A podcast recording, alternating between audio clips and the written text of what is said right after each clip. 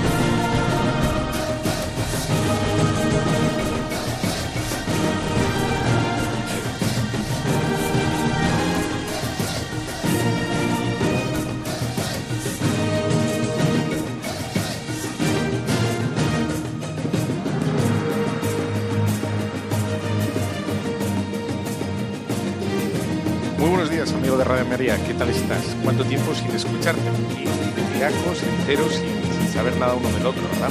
Aunque estamos todos bien pegados a Radio María, estamos pendientes de Radio María, de, las noticias que nos llegan a través de Radio María, esta gran familia.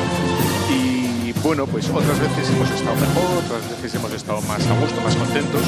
Y qué duda cabe que, bueno, pues. Creo que todos somos conscientes, en la gran familia de Radio María, eh, son tiempos de oración, de estar muy cerquita unos de otros, muy, muy pegados al Señor, muy pegados a la Virgen y, y hay que decirlo también, ¿no? Eh, muy esperanzados y no dejar que nada se pierda. Quiero decir, todo el dolor, toda la angustia, toda esta eh, situación en la que estamos que nos hace sufrir, saber que lo, lo podemos y lo debemos ofrecer al Señor y estar con eso, pues bien pendientes de él, ¿no? Él nos enseñó, y más que nunca en estos tiempos que estamos viviendo, cuaresma, ¿no? Que se nos enseña a la conversión, a la confianza, al, bueno, un poco al despego de las cosas del, ¿no? De, del mundo. Incluso se nos pide, ¿no? Que seamos más sacrificados. Eh, bueno, pues generalmente muchas cuaresmas han sido, digamos, sacrificios voluntarios, pensados, diseñados desde nuestra oración y desde la generosidad de cada uno. Bueno, pues ahora nos viene objetiva, ¿no? Nos viene dada esta situación eh, dura y bueno, pues nos toca también vivir ese, desprendimiento y esa confianza en algo dado, ¿no? Como puede ser este, bueno, esta pandemia, este, este momento, bueno, pues de angustia y de tribulación. Bien. Bueno, pues aquí estamos. Vamos a estar un ratito, ya sabes, este programa de Radio María, Tu cura en las ondas, que luego lo puedes encontrar en, colgado en iVoox. de hecho, hoy quiero dar la segunda parte del, del, otro, del otro programa que tuvimos hace 15 días, que era sobre el ateísmo. ¿no? Hoy voy a hablar del ateísmo, la segunda parte. Bueno, puedes encontrar, por tanto, en iVoox, que, bueno, ahí va todos los programas. Lo puedes encontrar también en el portal de Radio María, en la página web de Radio María, perdón, en, bueno, en, la sección de este programa. Ahí están todos los programas de Radio María y puedes reescuchar cuando quieras. No hace falta que sean los jueves a las doce y media. Puede ser el día que quieras, a la hora que quieras y cuando quieras. Mientras te afeitas, mientras cocinas, mientras estás en el coche, mientras tantas cosas, bueno, es un buen momento para aprovechar el tiempo, ¿no? Bueno, pues la primera, esta que decía, ¿no? Esta primera sección sobre doctrina que lo tengo así más o menos estructurado, que vamos a hablar del ateísmo, el ateísmo que golpea de forma muy curiosa al, a, Oriente, Occidente, perdón. Y luego las otras dos partes que quería hablar sería eh, eh, cómo nos ha venido esta situación, entre otras cosas, entre otras cosas.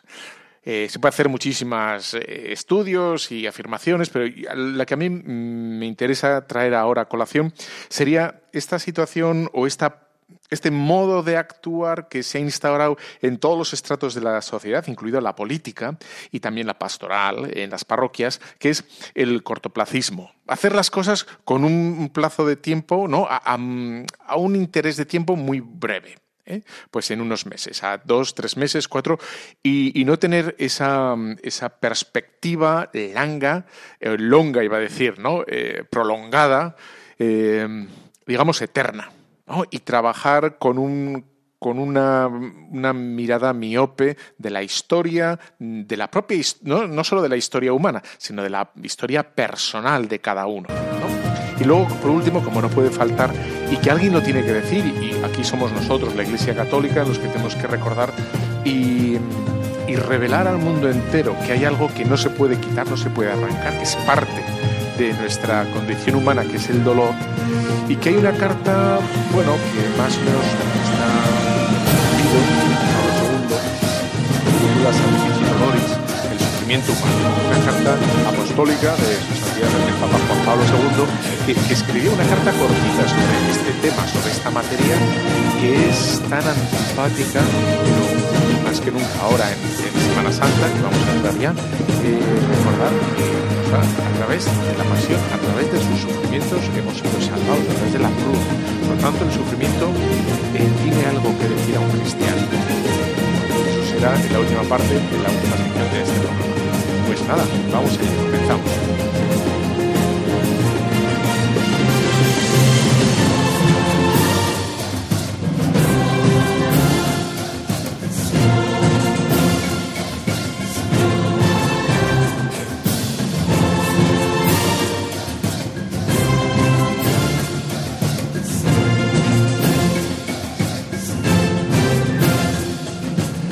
Estamos de vuelta, querido amigo de Radio María. Estamos con, este tema, en este apartado doctrinal, con este tema que me preocupa y me admira a la vez. ¿eh? Yo creo que en la misma eh, proporción. Me asombra y me admira y me duele el cómo ha hecho mella en Occidente de forma especial el ateísmo. Y puedes ver solo en Occidente unas masas bastante, en fin, abultadas de gente que afirman ser eh, ateas. Y dices, ¿y cómo puede ser? ¿no? Que justamente en, en, el, en la cuna eh, de la civilización que, está aquí, bueno, y que ha dado frutos tan sabrosos y que han repercutido en todo el mundo. Occidente ha repercutido en todo el mundo. Digamos, por su avance y mm, por su empeño, por su énfasis, por su mm, ambición y, por tantas cosas, bueno, pues que, ha llevado, entre otras cosas, un montón de, mm, de bueno, de realidades y de beneficios y de descubrimientos a todo el mundo. En, principal, eh, los derechos, una visión del hombre, ¿no? De la igualdad y la dignidad del hombre. Me quedo con eso, ¿eh? Pero en las otras cosas, digamos, más técnicas, eh, bueno, pues ahí ya me pierdo un poco, pero en lo que es la visión de la comprensión del hombre, la igualdad, bueno, pues eso, eso es parte de Occidente, que tiene ahí su, su raíz en, en el cristianismo, ¿no? Bueno, pues la otra vez acuérdate, eh, si no puedes escucharlo en Evox, ¿no? El capítulo anterior. Eh, mm, hice, hice un poco como un estudio de dónde podía venir este fenómeno en, Occidente, que no lo, no lo encontrarás en ningún otro continente, ni en ninguna otra cultura. Todo lo que es Oriente, em, todo lo que es la China, todo lo que es Asia, eh, todo ese, o sea, el ateísmo es algo, un fenómeno casi mm, desconocido.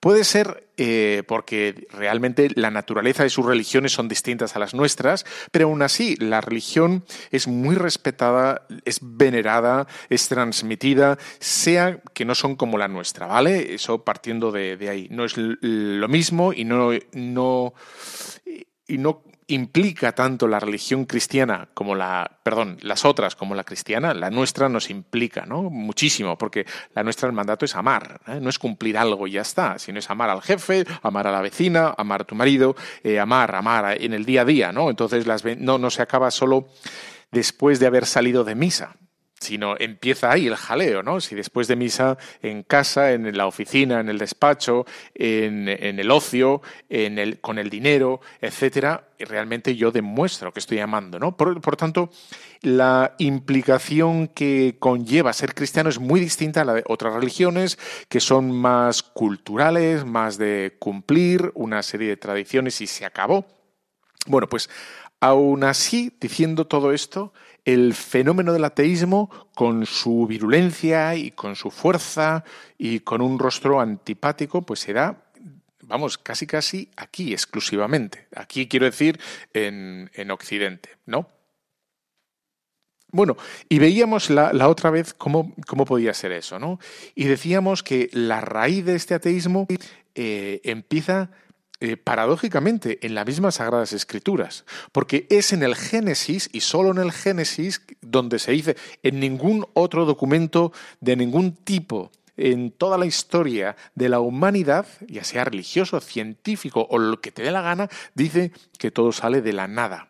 O sea, que Dios crea de la nada, esa afirmación, dijimos el otro día, y es así, aparece en el Génesis. De tal manera que sabemos que es una afirmación que brota de la fe.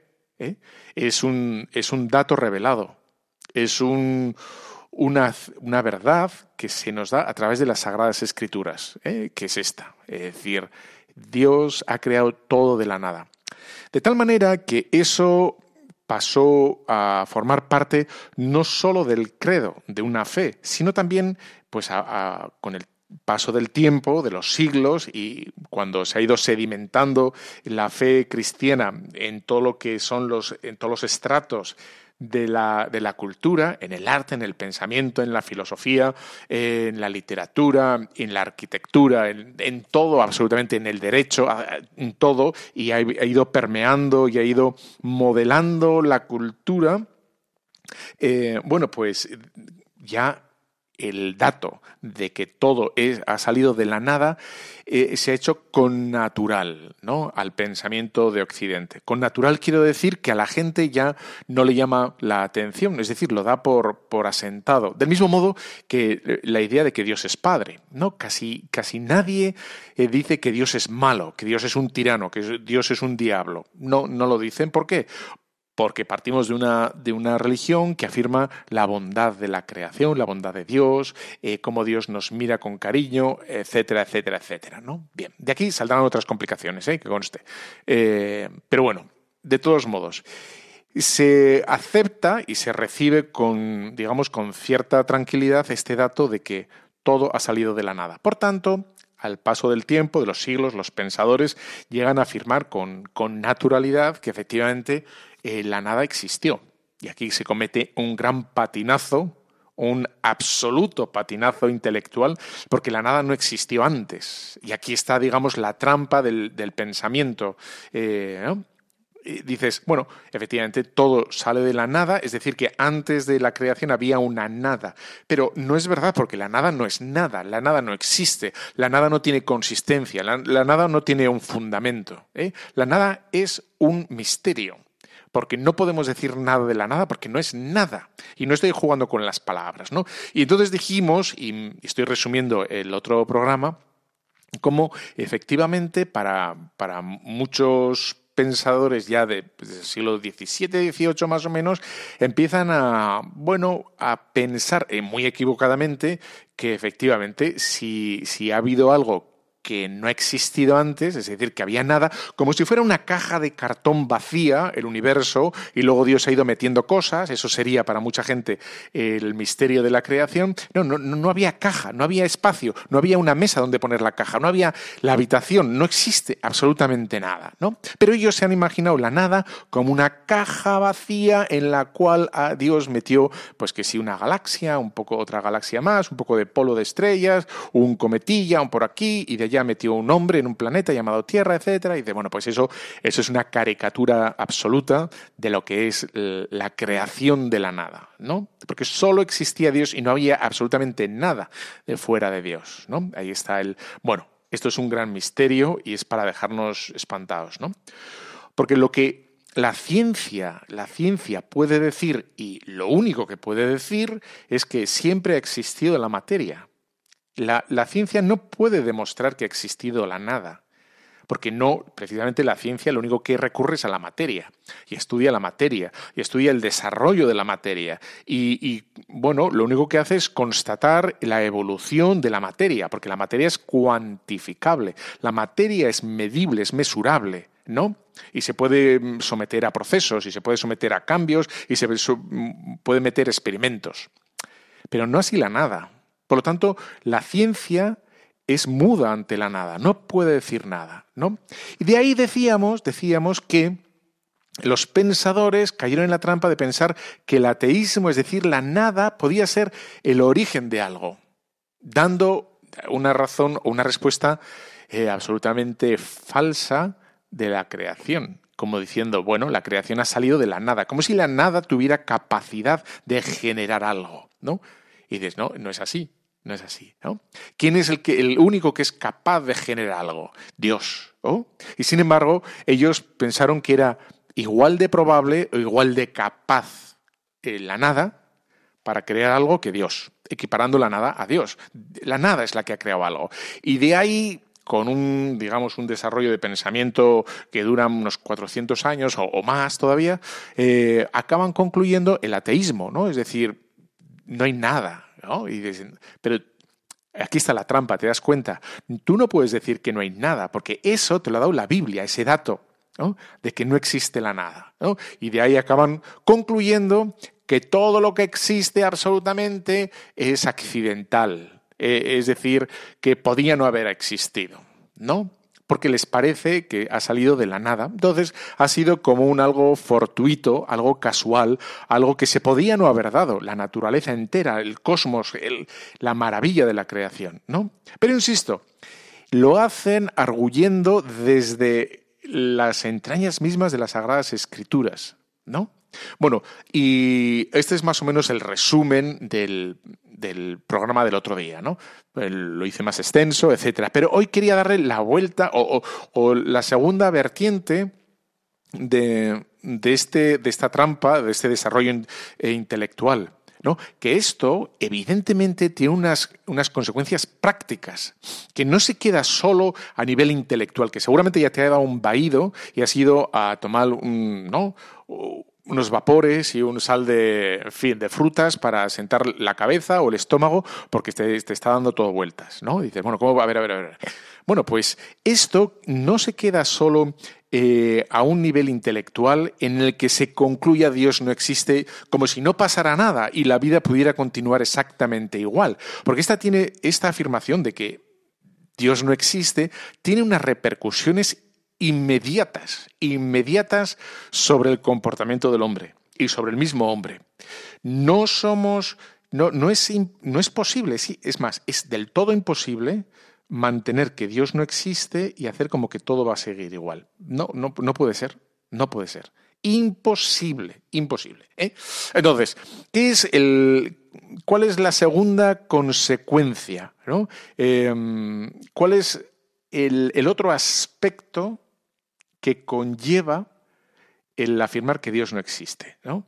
Bueno, pues el, otro es un, digamos, una consecuencia moral, práctica, que afecta al modo de obrar del hombre. ¿Y, ¿Y, cómo va? Va así, y nos volvemos otra vez al momento cero de la historia. ¿no? Solo nosotros sabemos que hemos nacido, que estamos aquí por voluntad divina.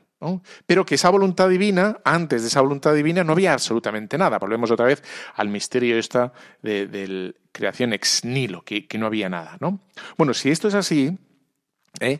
y uno, claro, con este, esta cultura occidental cristiana, tiene tan metido la creación de la nada. Lo, de la creación de la nada un musulmán, un oriental, no lo va a entender. Eh, ¿Por qué? Porque está eh, escrito en las Sagradas Escrituras. No es parte de su cultura y no va, o sea, científicamente no se puede demostrar que vengamos de la nada, ¿no? Por tanto, un occidental que ha venido de catequesis a la parroquia, y que de siempre le han explicado eso, pero luego ha vivido al margen de las enseñanzas de la Iglesia, al margen de los sacramentos, al margen de la oración, al, margen de todo lo demás. Sí que le sonará lo de la cruz, lo del pecado original, lo de la nada, etc. Le sonará, pero absolutamente desarticulado de toda la explicación ¿no? de la Biblia. Bueno, pues si uno, y aquí van las consecuencias prácticas de, esta afirmación ¿no?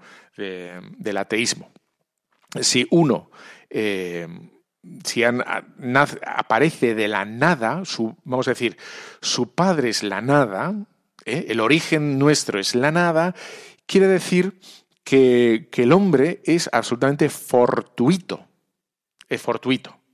Y de tal manera que si es fortuito, es casual, es decir, que el hombre podría no haber existido, el hombre se entiende a sí mismo sin sentido. Es decir, sin un fin en su vida, un fin particular. Porque del mismo modo que un, eh, un artista crea para algo en particular. Mira, esta, esta estatua va a ir aquí, porque es aquí y la voy a pensar que se vea desde aquí. Por ejemplo, ya sabes que que las estatuas maravillosas que hay en tantos templos cristianos están pensadas con el ángulo eh, desde, desde, el cual van a ser vistas. De tal manera que generalmente suelen estar un poco sobredimensionadas en el, lo que es los hombros y la cabeza, porque se van a ver, digamos, a contrapicado. Entonces se estudian y se, bueno, se diseñan porque se sabe dónde va a estar, ¿no? Del mismo modo que, bueno, que una persona trabaje con, bueno, una utillería o con instrumentos, diseña un instrumento pensando en lo que quiere hacer con ese instrumento, es decir, con un fin particular. Yo estoy inventando un tornillo porque quiero atornillar algo. Y para eso necesito un destornillador. Y para eso me invento una cerilla para encender cosas. Es decir, que todo tiene un fin, todo está diseñado con un fin particular, ¿no? Las uñas de los dedos pues para proteger las yemas ¿no? de los dedos, todo. Claro, en el, en el momento que dices que nuestro Padre, nuestro Creador, el origen de todo es la nada, nosotros, ¿en qué nos convertimos? En, una tábula rasa. ¿Qué quiere decir tábula rasa? Es que nosotros eh, podemos meter en el hombre el fin que nosotros queramos. Es decir, yo puedo decir perfectamente, desde el momento que digo que mi padre, mi creador, es la nada, es un accidente, es algo fortuito, es algo casual, yo puedo decir que mi fin, el fin para el que yo estoy hecho, puede ser el placer, el poder, eh, mi satisfacción personal, eh, bueno, vivir conforme a, una, a mi psicología particular o a mantener o perpetuar la raza o mi especie o a luchar por destruir a los más débiles o, lo que quieras, cualquier aberración, ¿eh? cualquier aberración puede ser afirmada porque ya no hay alguien que haya diseñado al hombre para un algo particular, ¿no? De tal manera como se niega la naturaleza humana, la naturaleza es algo, digamos, establecido, algo dado, ¿no? Dado por alguien, ¿no? Eh, sería Dios que nos ha creado a su imagen. ¿Cuál es la naturaleza del hombre? Es que estamos hechos a su imagen y semejanza, ¿no?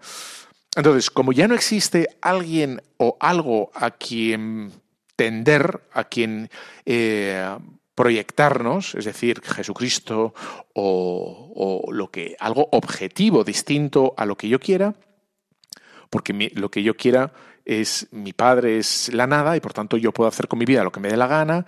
¿eh? Lo, más importante aquí va a ser el, lo que me da la historia. Y la historia, lo único, la, digamos, eh, un poco denso todo, ¿no? Pero lo más, lo más inmediato a lo que yo me puedo atener es que la historia cambia, eh, hay una evolución de las especies, hay una evolución del hombre, y por tanto, yo tendría eh, lo que podríamos adorar y venerar es el progreso, el cambio, la evolución, el futuro, ¿no? Ya está. Y, eso sería como la máxima del, hombre. Lo más importante no es el hombre, sino el progreso en sí mismo, porque es lo que comprobamos en la misma naturaleza. ¿no? Eh, y de ahí, como lo más importante sería lo que yo veo en la naturaleza, que es el progreso, el cambio, el constante movimiento, eh, pues lo único que tengo que hacer es adaptarme ¿no? y acompañar ¿no? lo que veo en la naturaleza y meterme en ese proceso evolutivo de la naturaleza, que sería el cambio, el progreso, el desarrollo. Digo esto porque el Señor en el Génesis nos dice, ¿no? Eh, eh, dominad la tierra, dominadla. Y eso es lo que, lo que vinieron haciendo nuestros antiguos, dominad la tierra. Con los cultivos, con los ganados, pues lo dominaban. Por un lado, sacaban el fruto de la tierra y por otro lado la respetaban porque tenían que mantener el ritmo de la tierra, el ritmo de las vacas, de las ovejas, y etcétera, etcétera, ¿no? En el momento que el hombre pierde esto, ¿no? Eh, y, digamos el para qué son las cosas, llega la, producción a lo bestia y lleva, lleva a la acción. ¿no? El hombre lo único que quiere, que quiere es la acción, porque no tiene un modelo espiritual. No hay un modelo espiritual, no existe. ¿eh? Y estaríamos volcados hacia la producción, hacia la acción, hacia el cambio, hacia, hacia todo eso. ¿no? Y, aquí, ¿quién es el modelo? el que tenga más, más, más energía, que son los jóvenes. Los jóvenes hoy son, son el modelo, ¿no? porque son los que tienen la energía y la capacidad de cambiar. Los mayores ya, pues vamos perdiendo energía, vamos perdiendo impulso y, sin embargo, los que tienen capacidad de progreso, de manipular, de iniciativa, esa energía, como vemos en la naturaleza, eh, son ellos, ¿no? Y de ahí se idolatra la juventud, entre otras cosas, también porque nos recuerdan la eterna juventud, ¿no? El paso del tiempo nos aterra porque no sabemos a dónde vamos, ¿eh? Llega un momento que somos conscientes de esa pregunta que nos atenaza, pues ¿a dónde vamos? No lo sé, ¿eh? ¿Por qué todo esto? Y, se instaura eh, como el, en fin, el Dios joven de la juventud, ¿no? que sería al que habría que rendir todo tributo, porque es, por un lado, el, el que está metido en el proceso, en el cambio, que no le da tiempo a pensar sobre de dónde venimos, a dónde vamos, porque está imbuido de, acción. Y, por otro lado, pues, pues nosotros ya, digamos, los que vamos dejando esa juventud y, vamos como dejándonos aparte la, la, sociedad, pues quizás los que tenemos que pensar más por ellos y decirles, oye, que esto no va así, ¿no? Pero la sociedad lo que adora e idolatra es la juventud, ¿no? De ahí todos estos, estos hashtags, estos como en fin, ¿no? Eh, estos grandes principios e ideales que se ventilan en todos los lugares, que es lo de la liberación, empoderamiento, la revolución, el cambio, etcétera, etcétera, ¿no? Porque, bueno, sería lo que nos dice la naturaleza, ¿no?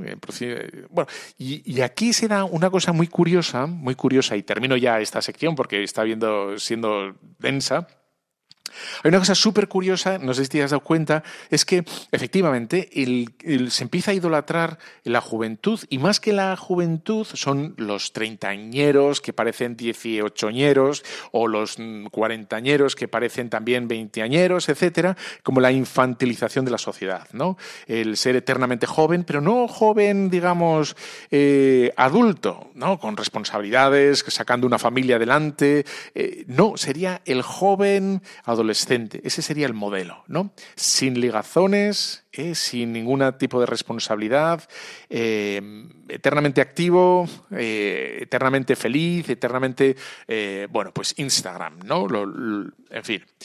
Y a la vez se da un movimiento curioso de, este movimiento, digamos, feminista que destierra la paternidad y aparece la maternidad, el matriarcado, que sería, digamos, lo, coherente, ¿no? A un joven le corresponde una madre, un niño tiende a la madre, ¿no?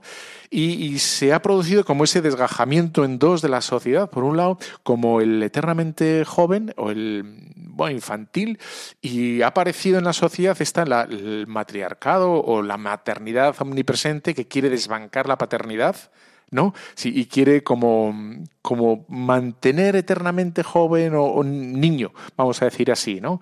al, individuo. Bueno, pues es curioso. Qué duda cabe que aquí hay un arrinconamiento de la paternidad de Dios, ¿no? De quitarla y de la responsabilidad personal, ¿no? Yo tengo la responsabilidad que nace de mi libertad. Bueno, pues en fin, es una cosa curiosa. Y aquí se dan muchas paradojas que no las voy a decir porque me he extendido muchísimo, ¿eh? pero a la vez el hombre de hoy es un, hombre muy frágil porque vive en la eterna paradoja, ¿no? en la eterna contradicción. Y eso, eh, aunque no lo perciban conscientemente, o sea, sí, el hombre es pesimista, ¿no? Y, si fijas, siempre es lo mal que lo estamos haciendo, lo horroroso como estamos dejando el planeta, lo mal que vamos, etcétera. Y sin embargo, es siempre como súper positivo, optimista con el futuro, lo que va a lograr, lo que vamos a conseguir, cómo vamos a transformar todo, pero siempre está, es el, el, permanentemente eh, inconformado o inconformista con el yo, con el ahora, ¿no? Y, y se vuelca al progreso y se vuelca siempre eh, pensando que el progreso, que lo que va a llegar va a ser siempre mucho mejor, ¿no?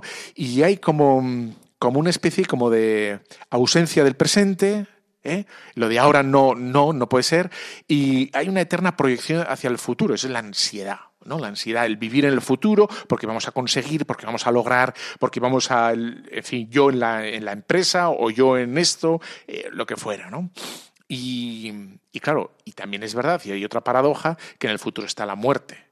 de la cual no quieren ni oír hablar, pero que se presenta necesariamente, pero no quieren ni oír hablar de ese tema. Le repele, le repugna. Y de hecho, la consecuencia lógica es que en, el fondo de, ese itinerario del progreso está, bueno, los ancianos.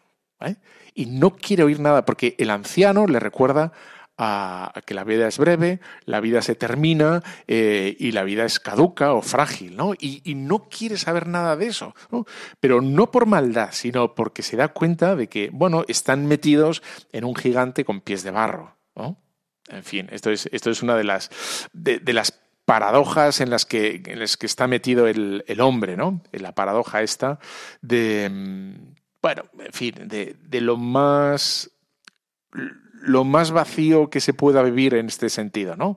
Lo más vacío porque no tengo preguntas ni respuestas para quién soy yo y sin embargo pienso que salir de mí mismo hacia el futuro sería como la gran resolución, ¿no? Y el futuro va a ser igual que hoy, si, no, si yo no he mejorado, va a ser igual de malo en el futuro, ¿no? A no ser que yo mejore hoy y ya podré, bueno, en fin, ya está.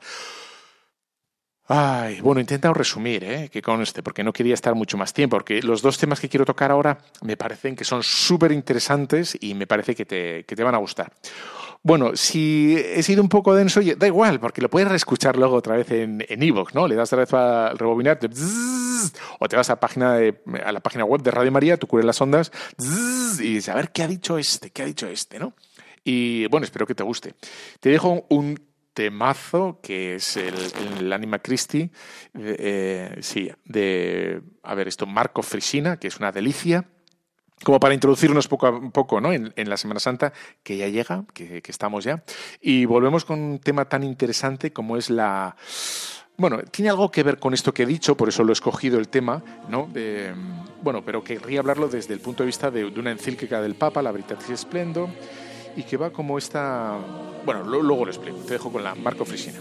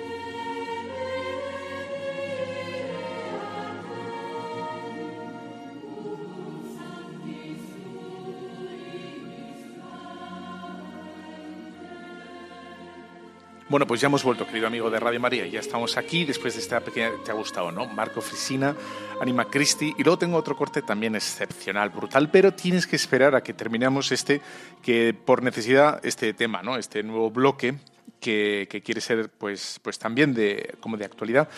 Eh, pues será al final y tienes que esperar, ¿no? Entonces estamos aquí, Radio María, Tu Cura de la Sonda, ya sabes, programa quincenal que luego lo puedes encontrar en la página web de Radio María, entre todos los programas que hay, que tienes para elegir de todo lo que te dé la gana, espirituales, doctrinales, de medicina, de, salud, de, en fin, meditaciones, retiros, todo, todo está aquí, aquí está como en el, el neceser, aquí está todo, ¿no? Todo lo necesario, todo lo de primera utilidad, aquí está. Y bueno, en este segundo bloque de, de este programa de hoy, quería eh, como eh, tocar un aspecto que nos toca muy de cerca en la, bueno, por lo que he dicho antes, ¿no? Este, esta velocidad en la que vamos, que es el, progreso, que es el, mañana, que tiene que ser ya hoy, que es siempre como estar volcados hacia afuera, hacia el futuro. Bueno, pues uno de los rasgos de esta cultura en la que estamos es que es una cultura eh, cortoplacista, que es, eh, ya sabes, ¿no? para, ¿Para cuándo es esto? Para ayer, ¿no? Todo es para ayer. Y te, queremos los resultados ya, inmediatamente. No podemos esperar en nada. ¿Eh? Y, de hecho, pues eh, la gente, entre otras cosas, somos impacientes y, estamos nerviosos porque estamos esperando de forma, pero ya, bueno, los frutos de lo que hemos dicho, plantado, eh, predicado o invertido lo que quieras, ¿no? Tiene que ser ya a ver para cuándo, en seis meses, tres meses, etcétera. Bueno, y esto que duda, que duda cabe que le ocurre también al modo de operar de los gobiernos. ¿no? Los gobiernos eh, tienen muy poquito margen de acción porque saben que cada cuatro años pasan un examen, que son las elecciones. ¿no? De tal manera que si no hay frutos sabrosos, si, o si hay quejas eh, mayoritarias saben que suspenden el examen y se van. Y por tanto, hemos creado nosotros un clima que, que se está viciado y, hace que, entre otros, ¿no? los gobiernos, las empresas, con sus acciones, eh, tienen que estar creando productos nuevos, etcétera, etcétera. El consumismo es estar esperando a ver cuál es la próxima temporada, ¿no? La temporada, y ya me decían que ya no hay una temporada en la temporada, sino dentro de la temporada tienes varias temporadas porque estamos esperando todos al, al algo nuevo que tiene que venir y que siguen comprando eso o consiguiendo lo otro, etcétera, ¿no? Bueno, pues a los gobiernos les pasa lo mismo. ¿eh? A los gobiernos cuando trabajan, trabajan con una mentalidad que no pueden intentar aplicar grandes políticas de cualquier cosa a 20, 25 años, pues porque es que se la juegan cada cuatro. Y entonces, por muy bueno que sea el proyecto, la iniciativa o aquello que quieran sacar adelante, da exactamente igual, porque si el fruto va a salir dentro de 10 años, 7, pues claro, los réditos lo van a cobrar, ¿no? Lo van a, los siguientes, los que ganen, ¿no?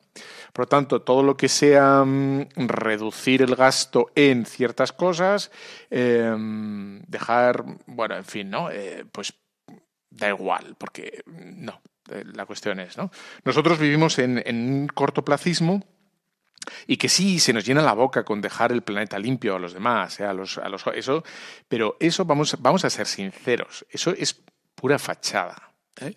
¿Y, por qué sé que es pura fachada? Y, me acabo de tirar rápidamente del, del, trampolín. Pues porque cuando ha venido el tema este del coronavirus y nos han dicho que nos teníamos que quedar en casa, en los supermercados nos han tenido que decir, por favor, compra con sentido. ¿eh? Ahí está la prueba la prueba de que realmente, eso de que estamos realmente pensando en el futuro es, bueno, mientras no me complique mucho la existencia, lo voy a hacer. Pero en el momento que me complique la existencia, voy a pensar en el yo, en el ahora mismo, ¿no? Y dices, bueno, pues ya está, ¿no? Vaciamos la estantería del supermercado y desaparece la pechuga de pollo, pero rápidamente y aunque no necesite, compre de más, yo congelaré y los demás que haya tú, ¿no? Y dices, bueno, pues en fin, ¿no? Si el gobierno no nos da lo que queremos, si nos fastidia mucho, vamos a votar a otro, ¿no? Si el banco no nos da ese dinero que o esos intereses que queremos ya, ya está, ¿no? ¿Cuántos de nosotros eh, nos ha impactado una noticia del telediario y en 24 horas se nos ha olvidado, ¿no? Y hemos dicho, sí, sí, a Dios pongo por testigo que esto es injusto, que esto no puede volver a pasar y que esto, lo que sea, dices, bueno, vale, ¿y qué has hecho? Pues en 24 horas se te ha olvidado y has pasado a otra noticia, a otro suspiro, o otra exclamación de otra noticia distinta y ya está. Y dices, bueno, pues, pues así está. Bueno, tendríamos que ver, por tanto, que los políticos y nosotros, los clérigos, los sacerdotes, todo, digamos, el, el entramado eclesiástico, si nosotros estamos alimentando también eso, con el aplauso que buscamos inmediato, con el que la gente nos valore ya y no un trabajo a largo plazo, a 10 años, a 15 años, aunque ahora te critiquen, que ¿no? y, tenemos que trabajar eh, profundamente como los padres, ¿no? Y dices, me da igual que el niño patalee ahora. Tiene que patalear, pero el niño tiene que aprender que esto no se dice, que esto no se hace, que esto vale la pena, que esto no se puede hacer otra vez, etcétera. Y hay que pasar, digamos, por un proceso doloroso y un proceso, eh, bueno, de, cierta cruz y de cierto sufrimiento para aprender algo más profundo. Si nos ahorramos ese pequeño sufrimiento, no acabaremos de aprender la lección eh, de que hay cosas que merecen la pena eh, sufrirlas para que salga fruto pues cuando sea, los niños, cuando sean mayores, eh, en la sociedad, eh, pues en sus hijos, el párroco, el, para que lo saboree el párroco siguiente cuando venga, y no él, digo, este sí que era bueno porque tal, y no lo otro que. Y así con todo, y los padres también, ¿no? Y dices, bueno, lo, el abuelo sí que me quiere porque el abuelo me da todo, y dices, no, pues bien, eso es, eso es, ¿no? La cuestión es eh, ¿cómo, conseguir, ¿cómo conseguir eso nosotros? ¿no? ¿Cómo conseguir eso nosotros? Porque lo hemos perdido. Eh, fíjate que lo curioso es que los antiguos, por ejemplo, tenían una conciencia del futuro como muy presente. Y entre otras cosas vemos cómo hacían, eh, por ejemplo, las catedrales que terminaban, o sea, que las comenzaban y sabían que no las iban a ver terminadas. ¿Eh? pasaban generaciones y generaciones para ver una catedral que tardaba siglos en ser terminada, pero aún así la comenzaban, porque tenían, tenían esa, esa idea clara de que esto es para siempre, esto se hace bien, cueste lo que cueste, porque tiene que durar para siempre. Y ahí está también la educación. ¿eh? Y aquí colabora, la Iglesia colabora así, con una educación firme en valores sólidos, constantes, inmutables, ¿eh? Como puede ser el valor de una persona, que no es sustituible por nada, por ningún sistema económico, absolutamente por nada, ¿eh? por ninguna ideología. Está por encima de todo eso. Si, como hay ideologías, como hay el, capitalismo salvaje y el comunismo y, por supuesto, todos los fascismos, ¿eh? han sacrificado a la persona, en, aras de esa ideología del liberalismo, del comunismo y del fascismo, porque pensaba que en definitiva, eh, bueno, la idea suya eh, eh, era más importante que la persona. De tal manera que ahí se prueba que es errónea, falsa y mentirosa, porque no hay nada más importante que, la persona. Y ahí está, así trabaja el cristianismo, ¿no?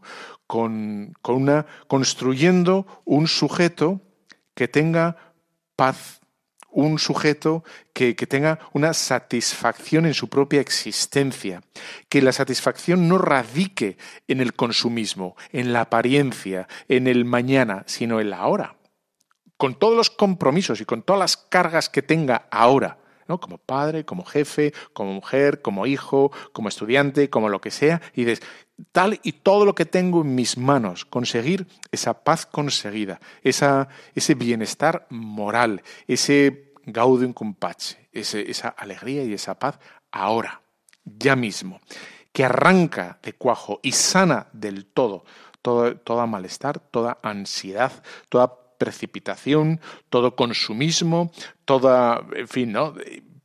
alienación y, en fin, todo vivir la vida que no sea uno, de uno mismo, etcétera, ¿no? Bueno, así vamos a conseguir trabajando con, diciendo a cada una de las personas, ¿no? La importancia que tiene en todo lo que está haciendo por amor a Dios, por el servicio a los demás, ¿eh? que Dios le ama profundamente. Vamos a aquietar, vamos a embalsamar el corazón, el alma de mucha gente que está dolorida. ¿Eh? Porque, porque no sabe qué le pasa, no sabe qué le... No, porque está inquieto su corazón. Y como decía San Agustín, ¿no? nuestro corazón estará inquieto hasta que descanse en ti, Señor. Y una vez que descanse, la sociedad tendrá ciudadanos tranquilos, ciudadanos serenos, eh, ciudadanos que disfrutan de lo mucho o poco que tengan, ¿no? según su trabajo, etcétera, etcétera.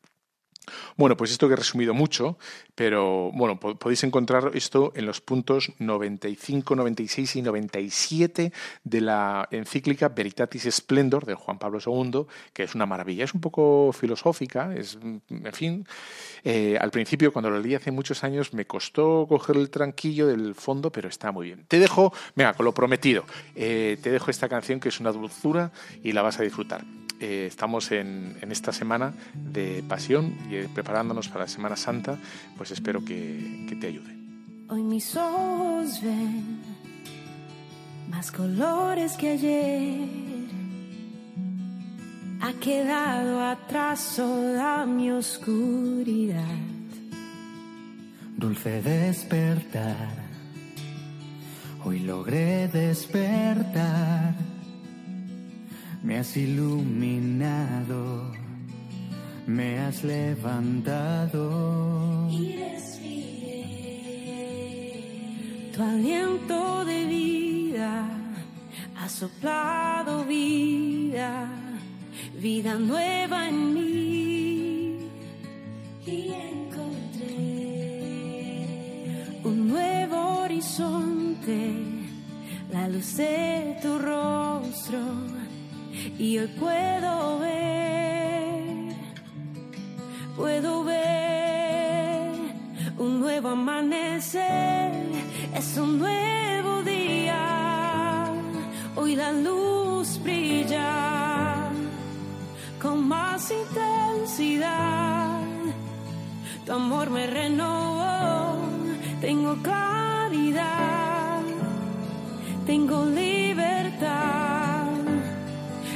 muchas ganas de vivir. Un nuevo amanecer es un nuevo día. Hoy la luz brilla con más intensidad. Tu amor me renovó, tengo claridad, tengo libertad y muchas ganas de vivir.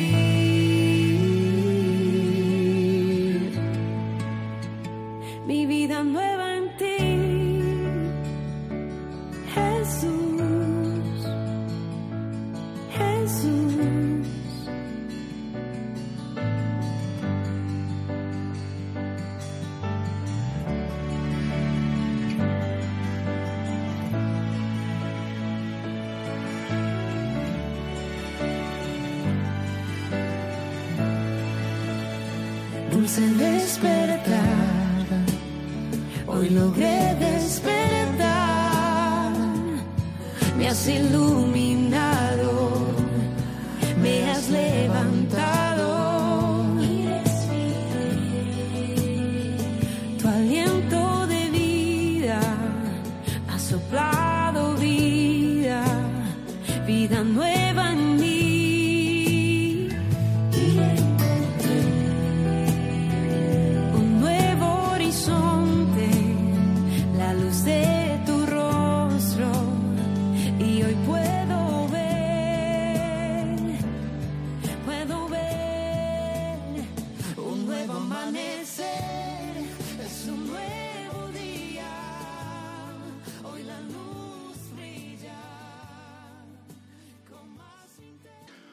Bueno, pues se ha estirado un poquito más el programa. Yo creo que me quedan muy poquitos minutos para terminar y querría pues ser fiel a lo que os he prometido y hablar, eh, como en esta tercera sección, de bueno con esta pandemia que nos, que nos ocupa, que nos preocupa, que nos rodea, que nos circunda y que no sabemos exactamente ni dónde, ni cuándo, ni hasta dónde va a llegar, ¿no?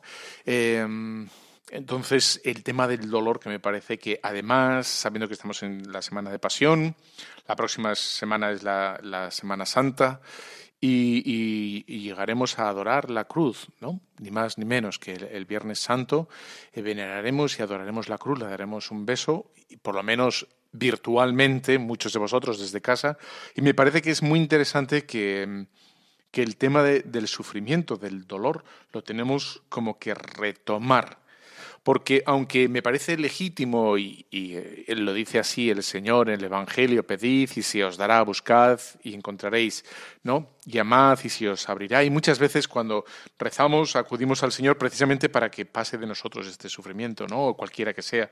Muchas veces sufrimiento moral, ¿no? Y, y qué duda cabe que también el físico. Ante una enfermedad, lo que sea, pues dice en esta carta preciosa Juan Pablo II, Salvifici Doloris, que es una carta breve sobre el tema del sufrimiento humano, pues cómo es que es algo que nos, nos, sigue y nos persigue y no vamos a poder zafarnos del sufrimiento. Tardo o temprano, más o menos, de un modo o de otro, en alguna etapa de nuestra vida nos vamos a encontrar con el sufrimiento de frente. Y, lejos de, ser doloristas y, de ser gente que le gusta emponzoñarse o, hablar de estas cosas, digamos, para zaherir y, en plan morboso, no, es una parte importante primero de nuestra naturaleza humana y parte importante y esencial de nuestra salvación. Cristo nos ha redimido y nos ha salvado con su sufrimiento en la cruz. Por tanto, es, nos toca, es el deber nuestro de meditar, profundizar y todo lo que podamos ofrecer al Señor, ¿no? Estas, eh, los dolores. Decía Benedicto XVI que el, dolor, cuando puede evitarse, hay que evitarlo. ¿eh? Hay que erradicarlo y ya está. Pero, insisto, y vuelvo a la idea esa tan lógica y de tan la experiencia unánime de todo el mundo, y es que no podemos quitarnos el dolor, ¿no? No podemos, todo, al menos todo, siempre hay. Por lo tanto, eso, mirarlo de frente, mirarlo con fe, ¿eh? de frente y con fe. Humanamente, saber que el Señor no nos va a pedir nada más de lo que podamos llevar y, y, con fe, sabiendo que ahí se da nuestra salvación también, de algún modo. ¿no? Es un misterio, Cristo es un misterio. O sea, que en, en la persona de Cristo se dé a la vez la naturaleza humana y divina es un misterio gigantesco que nosotros lo decimos, lo confesamos, pero no acabamos de entender, ¿no? Y, leyendo el canto de Isaías, el 53, eh, dice, ¿no? Es parte, parte del misterio nuestro. Y hablando de, lo que será el, siervo doliente, ¿no? Lo, que será Jesús y lo que fue Jesús, ¿no? lo que es, que está vivo. ¿eh? No hay en él parecer, no hay, no hay hermosura para que le miremos despreciado y abandonado de los hombres, varón de dolores, y familiarizado con el sufrimiento, y como uno ante el cual se oculta el rostro, menospreciado sin que le tengamos en cuenta, pero fue él ciertamente quien soportó nuestros sufrimientos y cargó nuestros dolores, mientras que nosotros le tuvimos por castigado, herido por Dios y abatido. Fue traspasado por nuestras iniquidades y molido por nuestros pecados. El castigo de nuestra paz fue sobre él, y en sus llagas hemos sido curados. Todos nosotros andábamos errantes como ovejas, siguiendo cada uno su camino, y Yahvé cargó sobre él la iniquidad de todos nosotros. Y luego, a partir de, este momento, em, empieza a glosar y a reflexionar el Papa Juan Pablo II sobre el misterio del dolor, cómo eh, se da en gente pecadora y en gente inocente. ¿eh? O sea, no, no es porque a veces podemos tener esa idea de, bueno, pues algo habrá hecho, ¿no? Si le ha pasado esto, si le han tenido que, amputar una pierna, si le ha perdido el hijo o lo que sea, pues a lo mejor algo. A lo mejor no lo decimos, pero hay gente que sufre en, digamos, un mal y se pregunta por qué, qué es lo que ha hecho mal, ¿no? Y dices, no, no tienes por qué haber hecho nada mal en absoluto, ¿no? En absoluto. Es parte eh, misteriosa de nuestra naturaleza. ¿no? Y, nosotros encontramos consuelo, gracias a Dios, en la Virgen María, en, ella que es también, ¿no? que, asumió todo el dolor de, su hijo amado y nos enseña a soportar y a sobrellevar el, sufrimiento, sea de la índole que sea, bueno, con entereza, con fuerza. Quizá no lo podemos en un primer momento y tiene que ser un proceso largo, pero hay sanación, hay, hay solución, hay paz al final, ¿no? Bueno, me gustaría extenderme un poquito más con esta carta, pero se hace tarde y hay que... Bueno, te emplazo ahí para las plataformas. ¿eh? Nos vemos en Facebook, nos vemos en Ivos, nos vemos en Instagram, nos vemos en la web de Radio María y, como no, dentro de 15 días en vivo y en directo, eh, disfrutando la resurrección del Señor y hablando de muchos otros temas. Y te dejo con la bendición de Dios Todopoderoso. Padre, Hijo, Espíritu Santo, descienda sobre cada uno de vosotros. Amén. Un fuerte abrazo. Han escuchado Tu cura en las ondas. con el padre Íñigo Ugalde.